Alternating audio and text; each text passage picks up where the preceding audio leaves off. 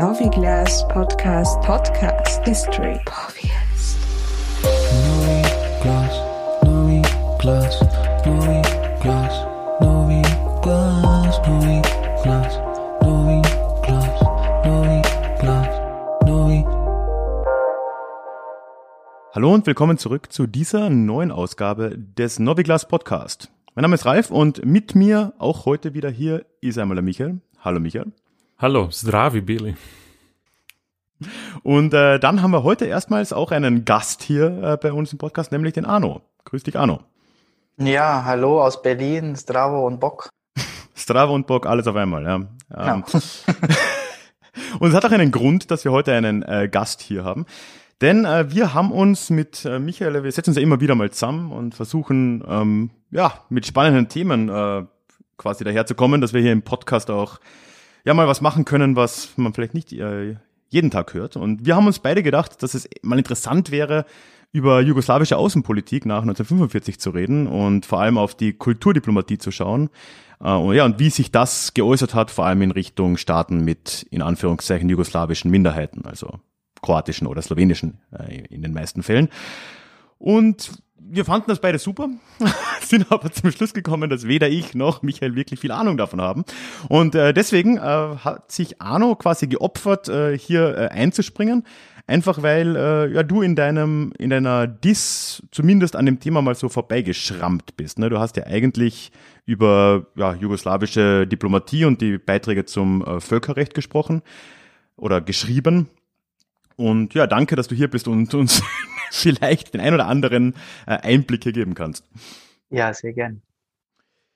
Wir haben uns jetzt lange überlegt, wie wir da den äh, Einstieg am besten hinkriegen und eigentlich funktioniert es ja relativ gut. In der letzten Folge, beziehungsweise wenn wir die erste April-Folge ignorieren, meldet euch gern, wie die angekommen ist übrigens, liebe Zuhörerinnen, Zuhörer.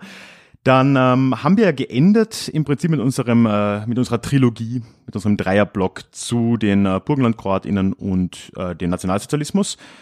Und wir haben da ja schon einige Themen angesprochen, die durchaus auch mit, wenn nicht mit Jugoslawien, dann zumindest mit dem Gebiet des späteren Jugoslawiens zu tun hatten. Nämlich wir haben ja über Bevölkerungsaustauschpläne und die Beziehungen zum NDH-Staat in Kroatien und so weiter gesprochen.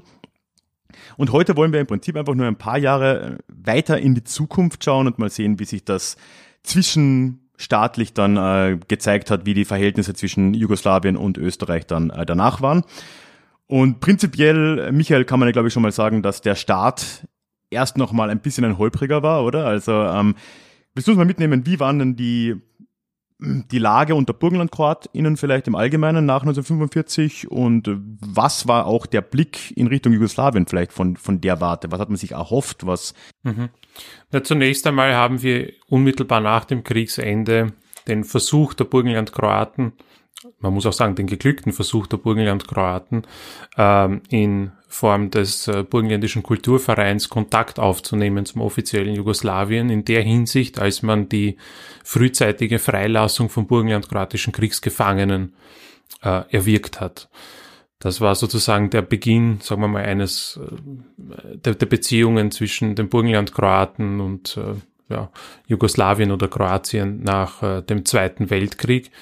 Das hat aber die äh, Vertreter dieser Volksgruppen ein bisschen auch in ein schiefes Licht gerückt, muss man sagen. Ja, weil es dann später äh, in einem Memorandum, das an den Rat der Außenminister gegangen ist, äh, wieder einmal eine Idee aufgetaucht ist, die es ja schon im Zweiten Weltkrieg gegeben hat, nämlich die Idee des Bevölkerungsaustausches, dass man also sozusagen die Burgenlandkroaten äh, wieder Richtung Süden runter runterholt im Austausch äh, gegen also gegenüber deutschen Gebieten, die gegenüber Österreich äh, beansprucht worden sind, also Südkärnten, Südsteiermark und so weiter. Das ist aber alles noch passiert jetzt noch vor diesem großen, sagen wir mal, außenpolitischen, ähm, vor diesem außenpolitischen Zäsurjahr 1948, zu dem uns jetzt der Arno, glaube ich, noch ein bisschen was erzählen wird. Ja, sehr gerne. Ähm, mein Fokus heute ähm, geht also äh, mit, äh, um die jugoslawische Außenpolitik, vor allem nach diesem Zäsurjahr 1948. Ich komme gleich dazu. Und äh, vor allem, was äh, Jugoslawien in Sachen Minderheitenpolitik innen- und außenpolitisch erwirkt hat. Ähm, und äh, auf die Kulturdiplomatie kann ich auch gerne nochmal eingehen. Genau. Aber was hat es denn nun mit diesem ominösen 1948 auf sich? Also der Ausgangspunkt ist ja folgender, dass äh, die siegreichen Partisanen den Staat sozusagen übernommen haben oder zumindest den Rufstaat und äh, angefangen haben, wieder eine Zivilverwaltung aufzubauen, mithilfe der Sowjetunion. Ähm, äh, der Partisanenführer Tito galt als engster Verbündeter Stalins lange Zeit und auch äh, von den westlichen äh, Siegermächten als solchen wurde er als solches betrachtet.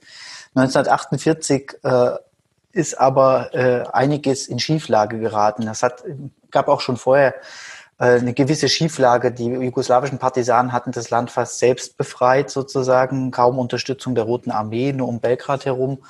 Und ähm, es gab einen sehr großen äh, autonomistischen Ansatz, also den Sozialismus von innen aufzubauen und die Sowjetunion zwar als Vorbild zu nehmen, aber ganz anders äh, als in den dann späteren anderen Ostblockstaaten hat man sich äh, ja gegen die sowjetische Einmischung sehr gewehrt, beziehungsweise fand das ähm, unschön. Es gab äh, mehrere Auslöser, Engagement in äh, Jugoslawiens in Albanien, das es gerne anschließen wollte, Engagement Jugoslawiens gegenüber Österreich, also die Anschlussversuche beziehungsweise die Beanspruchung äh, der Südsteiermark und Kärntens und gegenüber Italien auch Julisch-Venetiens wegen der slowenischen äh, Bevölkerung dort. Und ähm, genau, das äh, war sozusagen in Moskau nicht so nicht so gern gesehen, beziehungsweise hat äh, die Außenpolitik Moskaus sozusagen gestört. Und da gab es einen ziemlich heftigen Telegrammwechsel.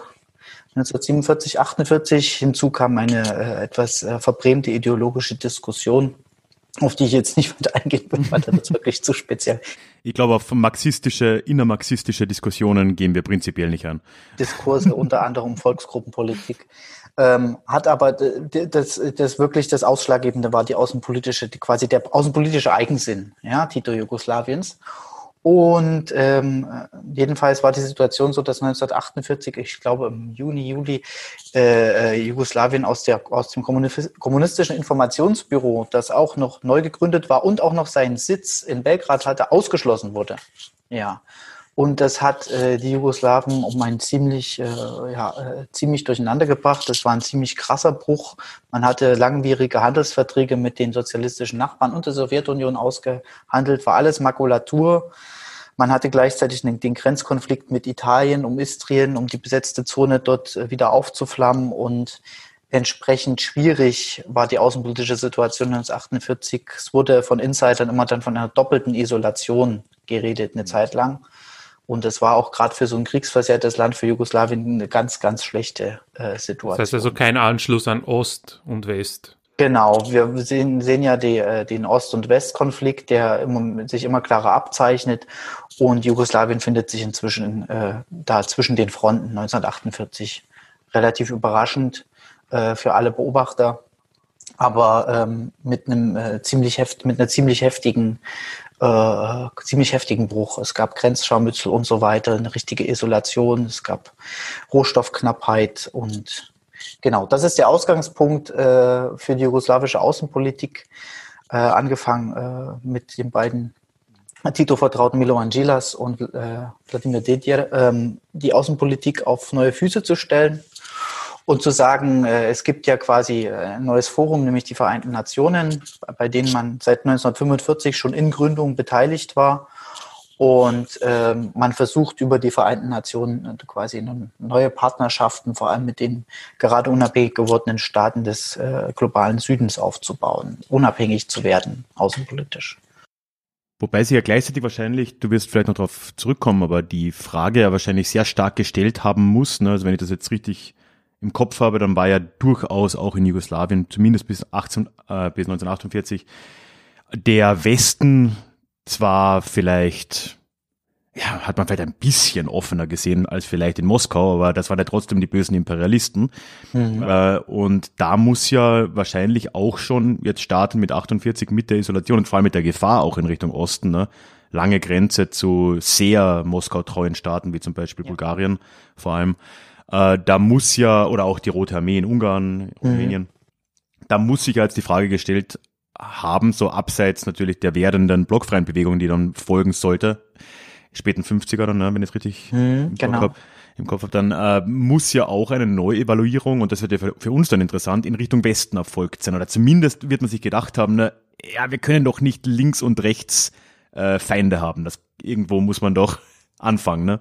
Das ist richtig. Also einer der Streitpunkte war zum Beispiel Marshall-Planhilfe seitens der USA ja, die auch über die äh, Vereinten Nationen teilweise verwaltet wurde. Und das äh, ist auch eines der Ausgangspunkte gewesen, wo man 48 angeknüpft hat. Marshall-Planhilfe wird angenommen, war auch dringend nötig wegen der Rohstoffknappheit und wegen der Kriegs, äh, wegen der äh, Kriegsversehrungen und den äh, vielen zerstörten Städten in Jugoslawien selber. Und ähm, genau. Und einher geht auch eine neue Evaluierung zu den Nachbarstaaten. Ja, also die sozialistischen äh, Nachbarn sind sozusagen äh, Spinne, Spinnefeind über Nacht sozusagen geworden.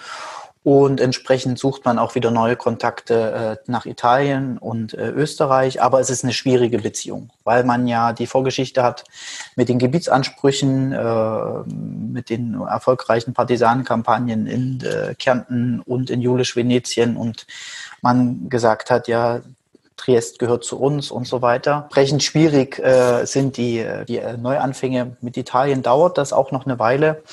Es kommt 1954 äh, zu, einem, zu einer Verständigung, nachdem es nochmal fast äh, zu, zu äh, gewaltsam, Gewaltausbruch auf Istrien gab oder um Istrien herum und Triest, äh, weil man sich nicht einig wurde, wie die beiden sogenannten UN-Verwaltungszonen, ähm, wem die zugehören sollen, einer Italien, eine Jugoslawien. Jugoslawien hat alles beansprucht, Italien hat alles beansprucht. Ähm, genau, aber 1954 gibt es da den ersten Ausgleich. Äh, aber erst, es dauert dann auch noch 20 Jahre, bis es zu einem Vertrag kommt. Und mit Österreich äh, muss man tatsächlich warten bis in die 50er, bis 1955 der Staatsvertrag in Kraft tritt und Österreich wieder voll souverän wird. Genau, ähm, da kann uns vielleicht auch noch Michael ein bisschen was dazu erzählen wie das mit Österreich äh, direkt funktioniert hat. Ja. Genau, da kommt 1955 mit äh, Artikel 7 ähm, eben kriegen die, die Kroaten im Burgenland, aber auch die Slowenen in Kärnten dann äh, sozusagen ihre Rechte.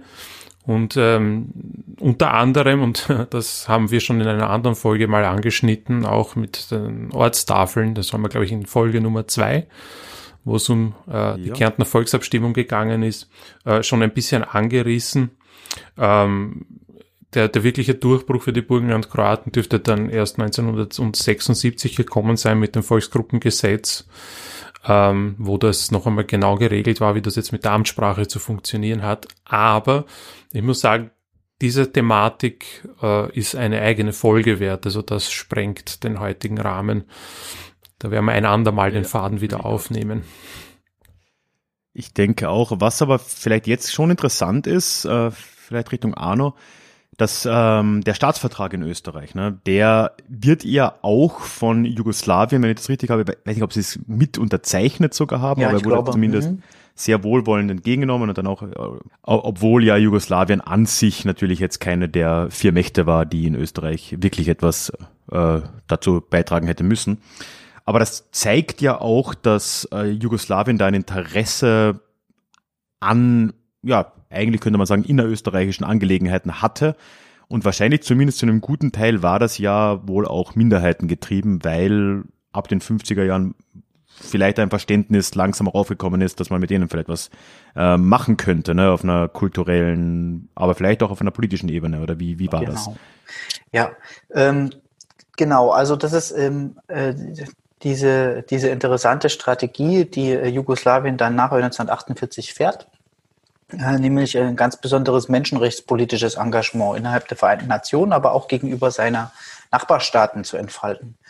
Und äh, das bezieht sich ganz klar auf nationale Minderheiten und dass man da sehr aktiv äh, hinwirkt. Also die jugoslawische Delegation ist ja auch an der Aushandlung der Allgemeinen Erklärung der Menschenrechte und der Menschenrechtspakte beteiligt. Äh, sie sind eine der wenigen Delegationen, die immer wieder darauf hindrängen, dass man auch Diskriminierungsverbote als Gruppenrechte fassen sollte. Immer mit, auch mit dem Blick auf Minderheiten, auf nationale Minderheiten, religiöse, rassische, nationale Minderheiten hin, dass die tatsächlich eine Art innere Autonomie in äh, ihren Staaten bekommen und ähm, äh, das ist auch äh, der klare, die klare Motivation, mit den Nachbarstaaten einen Ausgleich zu finden und Äh, Im Laufe der Jahre handelt Jugoslawien tatsächlich mit allen Nachbarstaaten, äh, auch mit den sozialistischen, äh, nach den, nachdem die äh, Wogen wieder geglättet sind, auch mit den sozialistischen Nachbarstaaten Minderheitenabkommen aus. Also sowohl äh, was die äh, nationalen Minderheiten in Jugoslawien angeht, zum Beispiel Ungarn, Rumänen, äh, Deutsche jetzt nicht so. Die Deutschen sind ja nur ein bisschen außen vor, die Deutschen und Deutschsprachigen äh, wegen der Vorgeschichte im Zweiten Weltkrieg. Aber äh, gerade diese Minderheiten oder die Bulgaren in Süd- und Ostserbien, die bekommen alle Minderheitenverträge. Äh, genauso äh, ähm, beziehen, gibt es bilaterale Abkommen über die äh, sozusagen jugoslawischen oder südslawischen äh, Minderheitengruppen in den Nachbarstaaten. Unter anderem eben auch Italien und Österreich als die beiden größten westlichen, beziehungsweise Österreich als lange neutraler Staat, aber trotzdem mit quasi im westlichen Europa verortet. Das ist in der Hinsicht sehr interessant, dass man da auf dieser Ebene halt auch offizielle Kontakte ne, knüpfen kann zu den Volksgruppen in den Nachbarstaaten. Und äh, man offizialisiert sozusagen die eher privaten Kontakte. Und äh, es entsteht ja auch quasi so eine Bindung an diesen äh, jugoslawischen Staat dadurch, die vorher ja nicht so gegeben war, ja, äh, in der Form. Und äh, das Interessante ist dabei, äh, dass es halt äh, eine ganz klare Zweischneidigkeit in dieser Sache gibt. Es gibt einerseits die, ähm, die menschenrechtspolitische Ebene und es gibt halt die bilaterale politische Ebene, was die Beziehungen zu den Nachbarn angeht. Genau. Und äh, die menschenrechtliche Seite ist wahrscheinlich dann auch über sehr viel stärker über größere Foren und vor allem die UNO-Generalversammlung wahrscheinlich auch verfolgt worden, wenn ich das jetzt so im Kopf habe. Ne? Ähm, und da ist natürlich, ist ja auch ein interessantes Thema, ich weiß nicht, wie, wie tief du darauf eingehen kannst, aber es ist ja auch interessant, wie das Verständnis in, äh, im äh, sozialistischen Jugoslawien war, was äh, Minderheiten anging. Ne? Also man war sich ja durchaus dessen bewusst, dass es quasi nicht südslawische oder nicht Titularnationen Minderheiten gab. Man hat sie aber nie Minderheiten genannt, es waren immer Narodnosti, also Völkerschaften oder wie auch immer man es übersetzen will. Ähm, und äh, gleich dazu gab es noch die Narodi, die natürlich die, die Titularnationen dann quasi waren, die sich auch mal wieder ändern konnten, wo dann mal die Muslime dazu kamen. Ähm, währenddessen hat man aber im Ausland durchaus von, in Anführungszeichen, jugoslawischen Minderheiten gesprochen. Ne? Also wie war da das äh, Verständnis in Jugoslawien selbst? Also ähm, war das irgendwo auch einfach so als ein kulturpolitischer Move zu betrachten, dass man gesagt hat, okay, wir haben im Internen diese, diese diesen Anspruch auch an den Staat durch die Kulturautonomie, die in irgendeiner Form, irgendeiner Form existiert. Ähm, wollen vor allem kulturellen Austausch dadurch Erfolg, äh, halt erzielen. Oder ist das, hatte das schon auch eine politische Dimension, wo man äh, quasi eine Forderung fast draus geschlossen hat, so hey, ähm, schaut uns an, das macht heute Ungarn zum Beispiel sehr stark, da schließe ich gerade dann an, dass die, dass Ungarn ja einen Minderheitenschutz im, im heutigen Ungarn ja betreibt, der auch tatsächlich relativ äh, ähm, weitgehend ist, aber immer mit einer mit so einem so erhobenen Zeigefinger und immer so ein bisschen, ja, ja, aber ihr müsst entsprechend dann auf unsere Minderheiten in Anführungszeichen genauso äh, achten, äh, so wie es Ungarn heute in äh, Siebenbürgen zum Beispiel machen würde. Ne? War das so ein Element oder war das wirklich eher Doch, das, das gab es durchaus. Ich kann es jetzt, also das war ganz stark gegenüber den Kärntner Slowenen und den Slowenen in Italien. Das wurde äh, auch noch nach 48 quasi als Fingerzeig benutzt, ja, und auch quasi als Verhandlungs- und äh, Druck, Druckmittel. Mhm. Ja, dass wenn quasi äh, die Minderheitenrechte seitens Italiens und Österreichs nicht gut genug eingehalten werden, dass man sich andere Mittel, dass man sich anderer Mittel behilft quasi und äh, ganz klar Werbung macht für das jugoslawische Nationsprojekt, ja, und äh, die als quasi als dieser Idee der Vereinigung aller südslawischen Gruppen und äh, auch in eine andere Richtung. Äh, Minderheitenpolitik ist sehr interessant gegenüber Bulgarien gewesen. Da hat man ja 1945 quasi als Ausgleich äh, mit Bulgarien sich dazu durchgerungen, eine mazedonische Nation und Sprache anzuerkennen. Und dieses Nation Building betraf nicht nur den südlichsten Teil Jugoslawiens, wo diese Teilrepublik Jugoslawien, äh, Mazedonien eingerichtet wurde, ja, sondern auch das sogenannte Pirien-Makedonien auf bulgarischer Seite. Da wurde bis 1958 äh, wurde die dortige, dortige südslawische Bevölkerung als Makedonier oder Mazedonier bezeichnet, mit der entsprechenden eigenen äh, Sprachvarietät und so weiter, Kulturautonomie.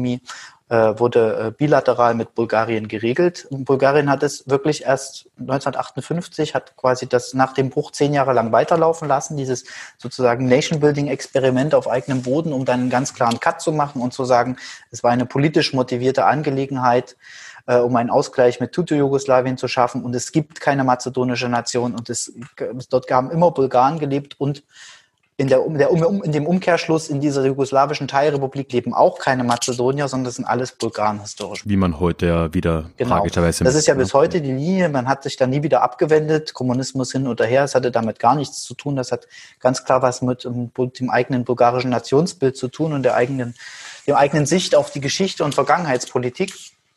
Ähm, aber das hat ganz klar unter dieser Minderheitennomenklatur funktioniert, ja. Also die jugoslawische Seite hat gesagt, ja, Bulgarien erkennt äh, die, äh, die mazedonische Minderheit, für die wir verantwortlich sind als Jugoslawen, nicht mehr an. Entsprechend müssen wir das einfordern, auch menschenrechtspolitisch in allen möglichen UN-Gremien.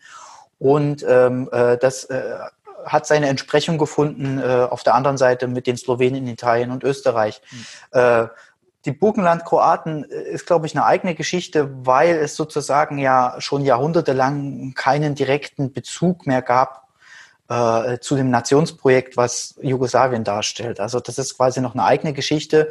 Die Slowenen äh, in, in Kärnten und in Italien leben ja quasi grenznah und haben natürlich dadurch einen Bezug dazu gehabt, ja, dass Slowenien Teil der jugoslawischen Föderation war.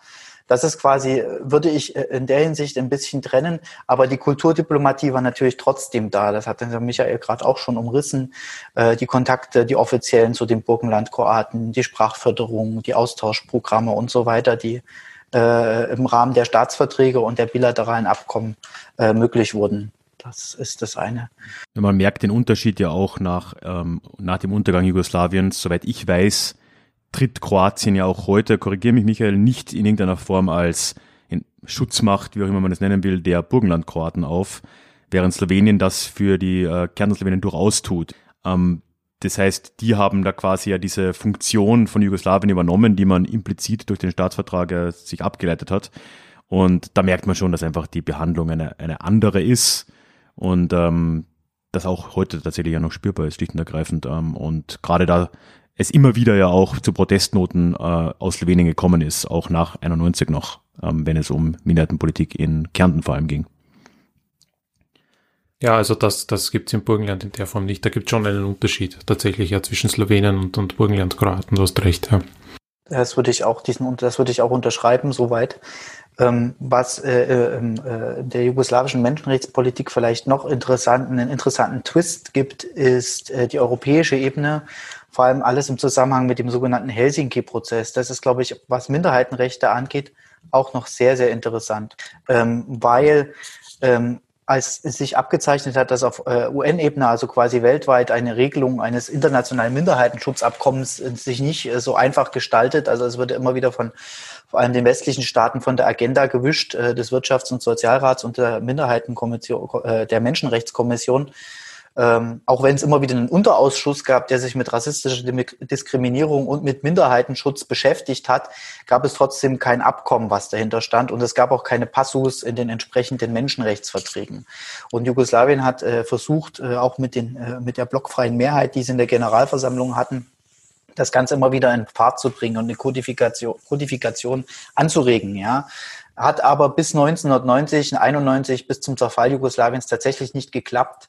Aber was gut funktioniert hat, ist ähm, auf politischer Ebene über den Helsinki-Prozess im Rahmen der Konferenz über Sicherheit und Zusammenarbeit von Europa Minderheitenschutz rechtliche äh, Dimensionen äh, ähm, anzusprechen. Also das KSZD-Abschlussdokument von Helsinki ist ja kein völkerrechtlicher Vertrag, sondern quasi eine Selbsterklärung beziehungsweise eine Selbstverpflichtung der Teilnehmerstaaten, hat aber dadurch eine quasi rechtliche Wirkung. Also man kann schon äh, davon ausgehen, dass äh, vieles, was dort abgemacht wurde, auch in irgendeiner Form, äh, da mussten die Staaten liefern sozusagen. Das merkt man im ganzen, die ganzen Menschen, wenn man sich die Menschenrechtssituation in den Ostblockländern, in sozialistischen Staaten anschaut und auch in Jugoslawien selber hat das durchaus Wirkungen gezeigt. Also ähm, was Inhaftierung politischer Gegner und so weiter angeht.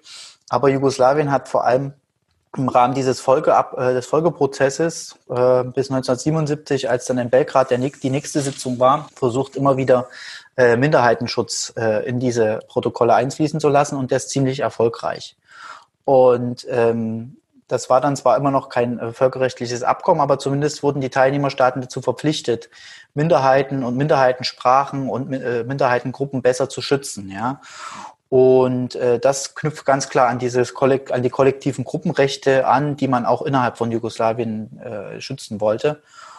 Und äh, das Interessante ist eigentlich, dass diese Minderheitenschutzklauseln im KSZE-Prozess, was dann zur Organisation für Sicherheit und Zusammenarbeit in Europa wurde, erst nach 1991 zum Tragen kam. Und das habe ich in meiner das auch eine Ironie der Geschichte genannt, weil einerseits gibt es diesen starken internationalen und äh, europäischen Einsatz über die Lagergrenzen hinweg, äh, Minderheitenschutz äh, äh rechtlich verbindlich zu machen für alle Teilnehmerstaaten. Andererseits zerfällt Jugoslawien 1991, als diese äh, zum Tragen kommen. Und der Anlass für die Teilnehmerstaaten ist nämlich der Gewaltausbruch im sich äh, teilenden Jugoslawien, im zerfallenden Jugoslawien.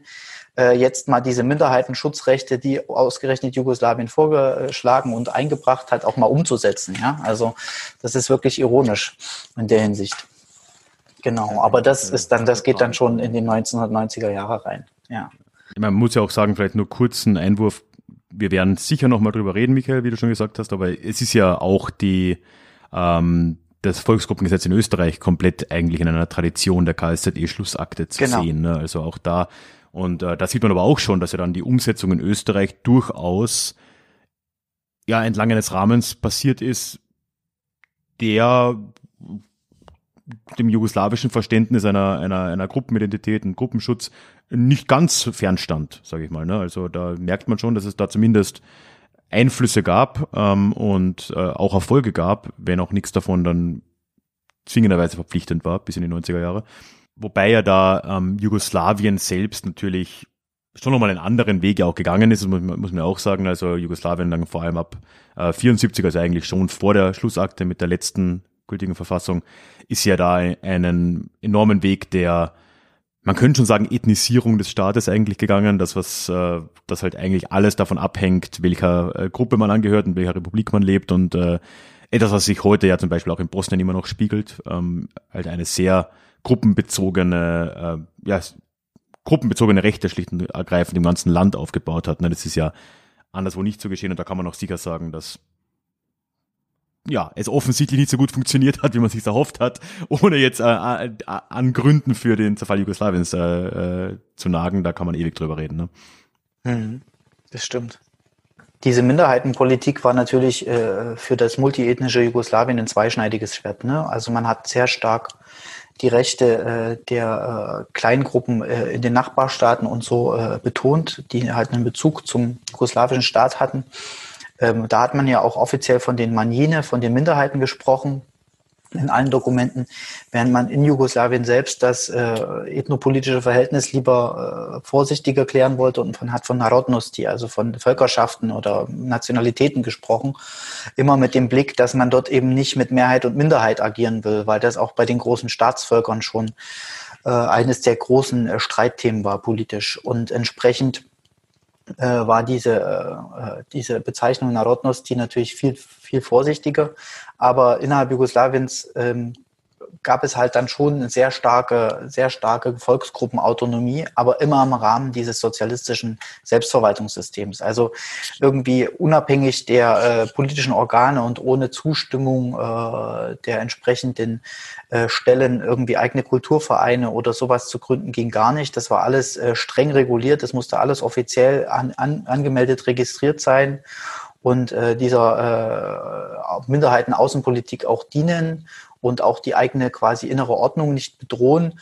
Ähm, mit den Ungarn in, äh, in der Vojvodina hat das ziemlich gut funktioniert, ähm, auch mit den anderen Volksgruppen dort, zumal ja die Föderalisierung auch sehr starke Unterschiede innerhalb der Republiken in Jugoslawien da hervorgerufen hat. Gerade was die Sprachpolitik äh, angeht, haben wir in der Vojvodina eine sehr, sehr starke Ausformung, so dass man quasi mit sechs oder sieben Amtssprachen äh, in jeder Behörde und vor jedem Gericht erscheinen konnte äh, wogegen das in, in Gegenden, wo eine klare ethnische Mehrheit vorherrscht, zum Beispiel in Kroatien oder so, ist völlig, völlig unüblich war, in einer Minderheitensprache einer, einer offiziellen Stelle zu begegnen. In den großen Ministerien äh, in Belgrad wurde Serbisch gesprochen, beziehungsweise die serbische Variante des Serbokroatischen, das war ganz klar.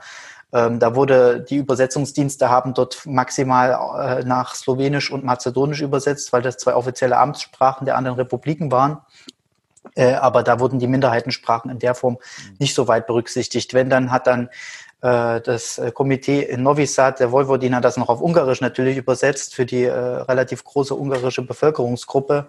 Ähm, aber das war zu, tatsächlich äh, innerhalb Jugoslawiens durchaus unterschiedlich, vor allem nach 1974. Und es war halt ein zweischneidiges Schwert und das ist vor allem beim Kosovo eine ganz klare Geschichte gewesen. Wir haben äh, schon in den 80ern ungefähr 81 bis, ja, die Zahlen weichen ab, 81 bis 89 Prozent albanische Bevölkerung. Mhm. Aber die gelten innerhalb von Jugoslawien bloß als Volksgruppe, ne, als Narodnost. Und sie haben äh, nominell nicht das Kosovo als eigene Republik, sondern nur als autonomes Gebiet.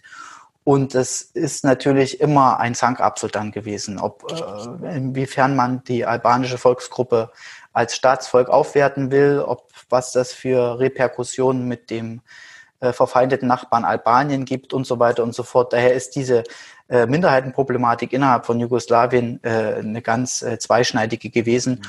und äh, hebt sich deutlich von dem ab, was man außenpolitisch, was die Belgrader Führung außenpolitisch in Minderheiten, in Sachen Minderheiten getan hat. Also mhm. da gibt ja, es auf alle Fälle eine Diskrepanz.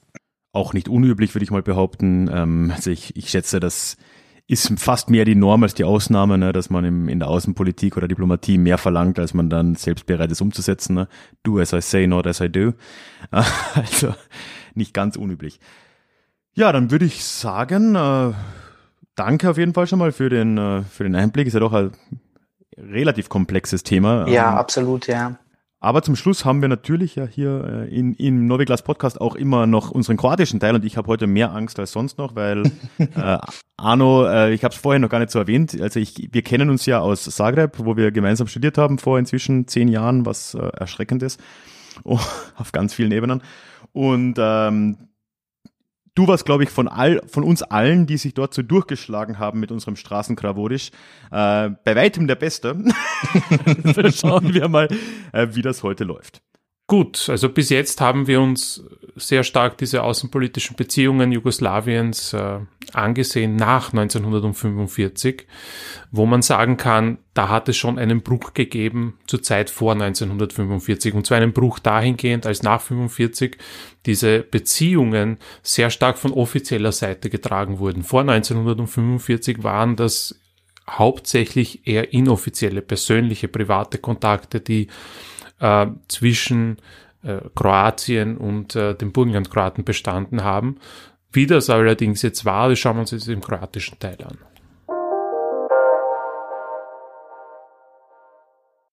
Reci nas onda, kako je to bilo? Ću, noći jegnek, sad se deršte.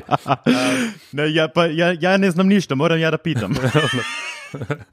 ne, also, um, da, ja sam si i bil mislio sada v, v hrvatskom dijelu si moramo pogledat um, ta čas pred 45. letom, to znači pred koncem drugega svjetskega boja.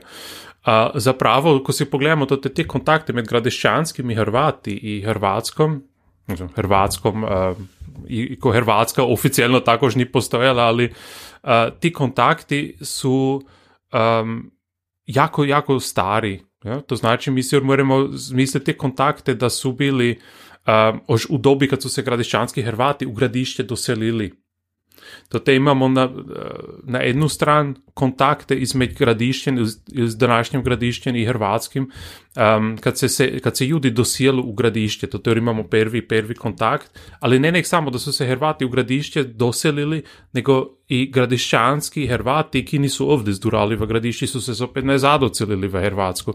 To znači, to te još imamo različne kontakte, ti kontakti, ali onda jako juto zaspu. To znači ovdje smo još v 16. stoljetju, kada ti kontakti postoju, a onda uh, to zaspi. To znači mi imamo jednu dužičku, dužičku fazu do 19. stoljetja, kada se čini, kod je kao bi bila jedina institucija, kaj je daje um, gledala da ta most med gradiščanskimi Hrvati i Hrvatskom postoji, da je to bila katoličanska crikva.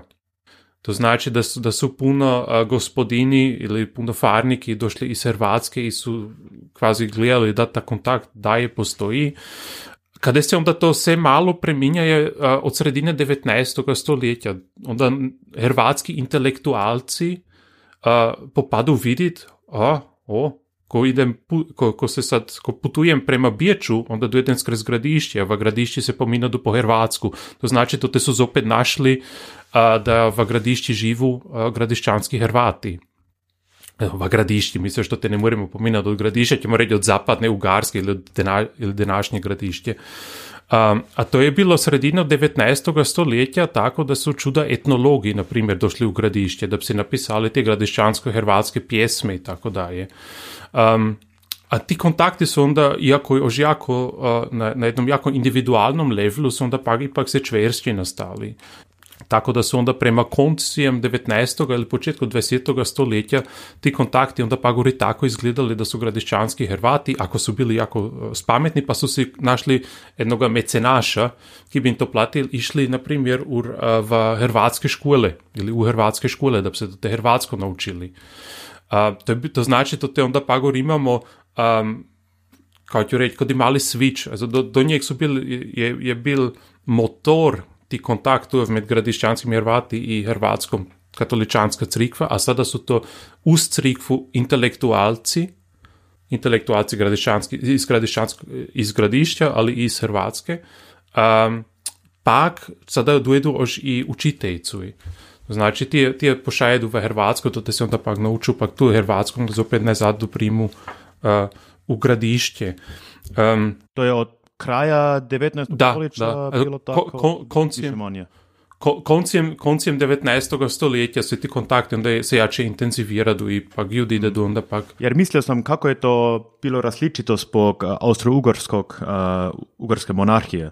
Jer mislim, nakon, šta je, šta je bilo, 67. Mislim, 1867. ausgleich. Um, Ausgleich, da, da.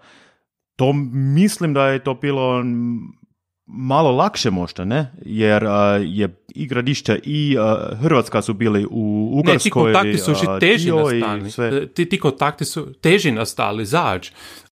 Zbog ma, ma, mađarizacije Točno. ili, ili Točno, čega. po 67. leti ta, mađariza, ta pritisak mađarizacije se veći nastane.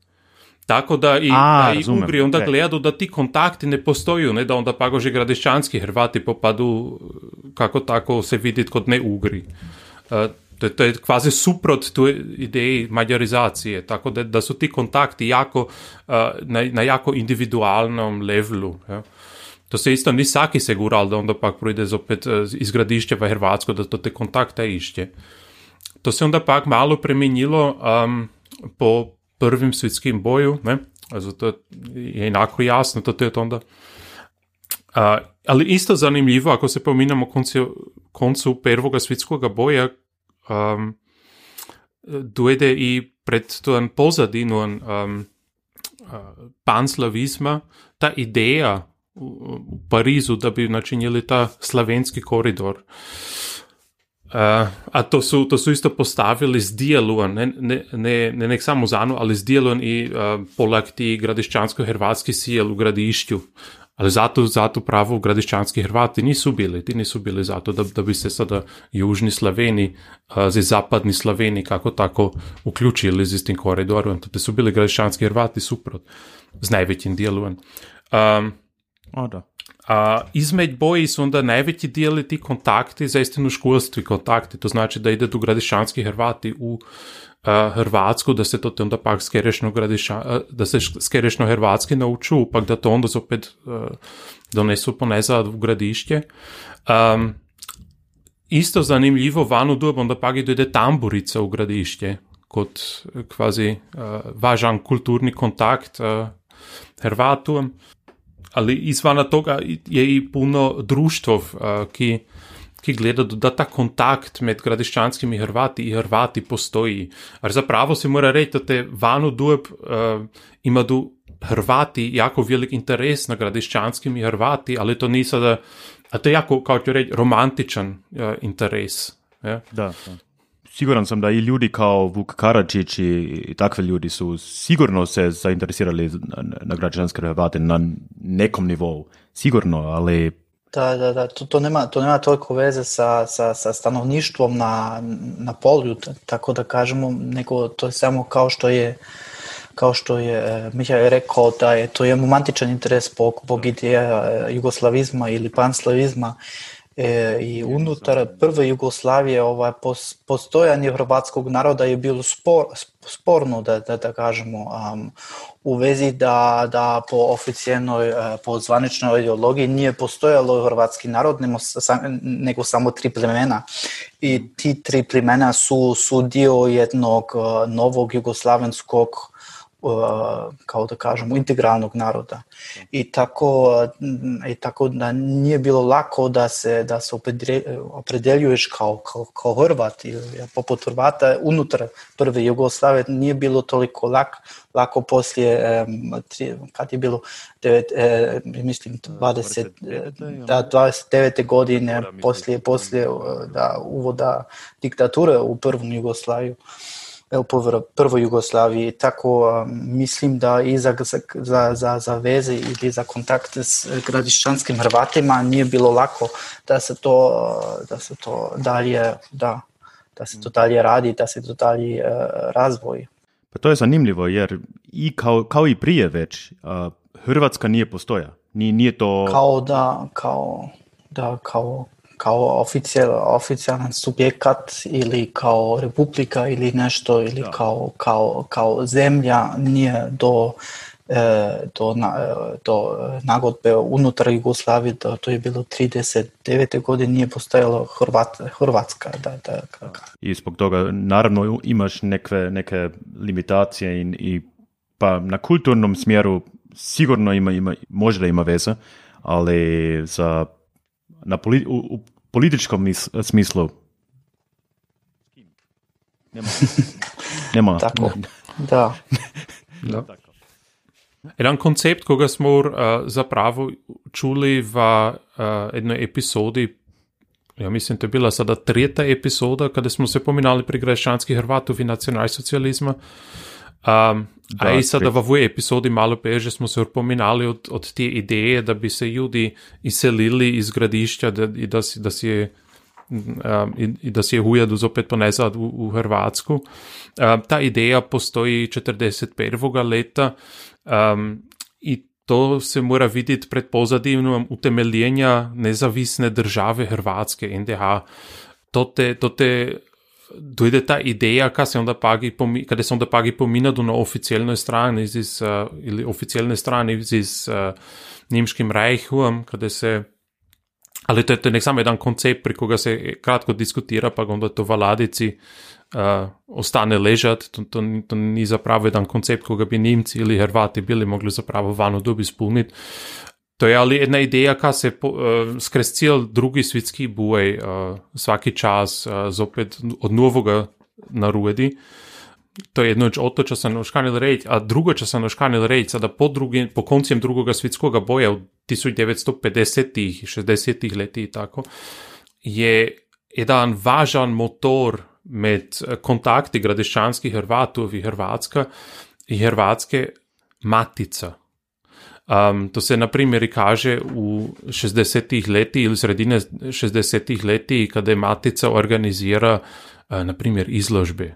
Ja, izložbu v Hrvatskoj, onda pa i izložbu uh, u gradišću kada se pokaže do hrvatski muljari ili, ili u Hrvatskoj, onda pa gradišćanska, uh, gradišćanski muljari. Um, ali ja mislim, to ti je nani Arnož malo čacu reći, matici. Da, koncept e, takozvane matice su bili kao, kao da, da recimo kao jak motor uh, uh, kulturne diplomatije drugoj diplomatije i druge Jugoslavije. To se ne samo tiče mat, to se ne samo tiče Matice Hrvatske, nego takođe takozvane Matice Srpske u Novom Sadu. Oni su organizirali sve što se, što se tiče ovoj kulturnoj diplomatiji u inozemstvu kao um, izložbe, kao što, što si rekao, izložbe, uh, jesični kursevi, um, ne znam, oficijalni kontakti među kulturnim radnicima i tako dalje. E, oni su to, kao oni su bili motor toga i oni su bili e, platforma gdje se sve to dešava, gdje se sve to dešavalo. Em, Da, tako da e, matice su, su bili i prije e, e, drugog, svjetskog, drugog svjetskog rata i, i poslije bili maž, važan motor toga i prije svega u drugom Jugoslaviju nezavisno od od socijalističke ideologije. To nije bilo, to nije imalo toli, toliko veliko, veliko uloge, to je bilo to je bilo zapravo um, um, klasična kulturna diplomatija uh, drugo Jugoslavije. No. Uh, Edno, če je znam za zanimljivo za se onije, ki se kane tudi nas, uh, znam da v Hrvatskoj študirati, uh, postoji i dan danas už mogućnost da bi išli u Zagreb, na primjer, pa vse to tež na sveučilišču študirali, jer za gradišćanske Hrvate, ki, ki kanupuje se u Zagreb študirati ili ćemo reći za, za, za koroške Slovence, um, je to tako da ima do fiks mjesto na univerzitetu ili na sveučilišću, um, i da da je to vse organizirano. Je, kot ćemo reči, kot mali Erasmus program, ko, ki još dan danes postoji izmed Hrvatskom i, i um, sada v našem, smi, uh, v našem smislu uh, i za Avstrijom. I mislim da možemo i Arno i ja to preporučiti. Da, da, da, to, to, je, to Vidva- je super. Iako ja Da. nisam, ja nisam gradišćanski Hrvat, ni Srbin, ni ništa, ali mogu preporučiti da 100%. Ali vi ste to hasnovali, to me veseli. Gut, Freunde, das war ein Parforce-Ritt durch die Diplomatiegeschichte äh, Jugoslawiens, hauptsächlich nach dem äh, Zweiten Weltkrieg, aber wir haben uns auch ein bisschen die Geschichte davor angesehen. Ja, und jetzt natürlich noch, wir haben es schon ein paar Mal angesprochen, Arno. Ähm, ich, äh, deine, deine Diss ist ja nicht nur quasi abgeschlossen, sondern auch tatsächlich veröffentlicht und erhältlich. Willst du uns da oder den, den Hörenden vor allem mal erzählen, was, was das äh, genau ist, wo, für wen das was ist, wo man es kriegen kann? Einfach ein bisschen zwei Minuten Werbung und ich mache dann so peinliche Musik im Hintergrund. Sehr schön. Ja, das, das wäre super. Ähm, genau, wer mehr dazu wissen möchte, ähm, der Teil zur Minderheitenpolitik Jugoslawiens ist nur ein kleiner Teil meines Buches, das Ende März rausgekommen ist. Es heißt Sozialismus und Blockfreiheit, der Beitrag Jugoslawiens zum Völkerrecht 1948 bis 1980 beziehungsweise 91. Auch ein paar Fortschritt durch die Diplomatie und äh, Politikgeschichte Jugoslawiens, äh, vor allem was die Außenpolitik angeht. Wer sich dafür interessiert, äh, welchen besonderen außenpolitischen Weg Jugoslawien äh, gegangen ist nach 1948 mit dem Ausscheiden aus dem äh, sozialistischen Block, dem ist dieses Buch sehr empfohlen. Und vor allem äh, ist es für alle jene interessant, die wissen wollen, was da bis heute nachwirkt. Also, dass es nicht nur eine Geschichte ist, sondern dass es bis heute Nachwirkungen gibt. Und meine Beispiele sind halt alle im Völkerrecht angesiedelt. Alle möglichen Konventionen, Verträge und Absprachen, äh, Abkommen und so weiter angeht, äh, wo man eine jugoslawische Agency oder sozusagen ein Wirken jugoslawischer Außenpolitiker und Politikerinnen noch nachweisen kann.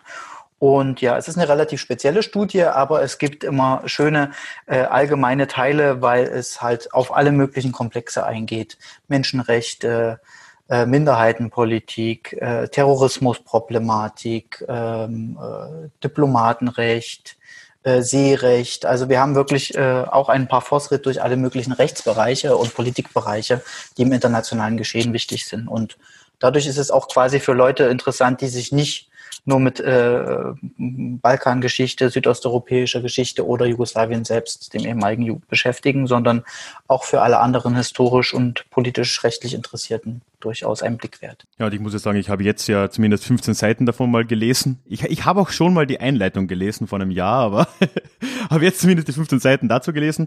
Bei Nadis erwarte ich ja wirklich schon erschlagen zu werden und es liest sich wunderbar angenehm, also da kann ich kann ich kann ich es nur loben.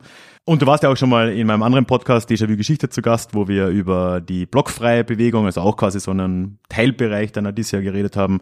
Das äh, können wir auch mal in den Shownotes verlinken und da kann man dann noch mehr von dir hören. Ja, ich, ich glaube, dann bleibt eigentlich uns nur noch zu sagen, Michael, oder? Äh, wir bedanken uns, dass du da Vielen warst, Arno. Dank. Ich bedanke mich auch, dass ich da sein durfte. Es hat Spaß gemacht. Ja, also mir auch. Vor allem erster Gast. Äh, das war jetzt ja doch ein bisschen ein, so ein Testlauf, wie wir das da hinkriegen. Ne? Hat auf jeden Fall Spaß gemacht. Danke und ja, an alle Zuhörerinnen, äh, wie immer abonnieren. Ne? Wir kommen im äh, nächsten Monat wieder. Also im Mai hören wir uns wieder zu irgendeinem Thema, das äh, Michael und mir noch einfallen wird. Müssen wir uns noch rausschnapsen. Jetzt überlegen wir es noch. Und nein, haben wir ein bisschen was in der Hinterhand. Genau, abonniert den Podcast und dann äh, bekommt ihr es mit. Und bis dahin, ciao. ciao. ciao.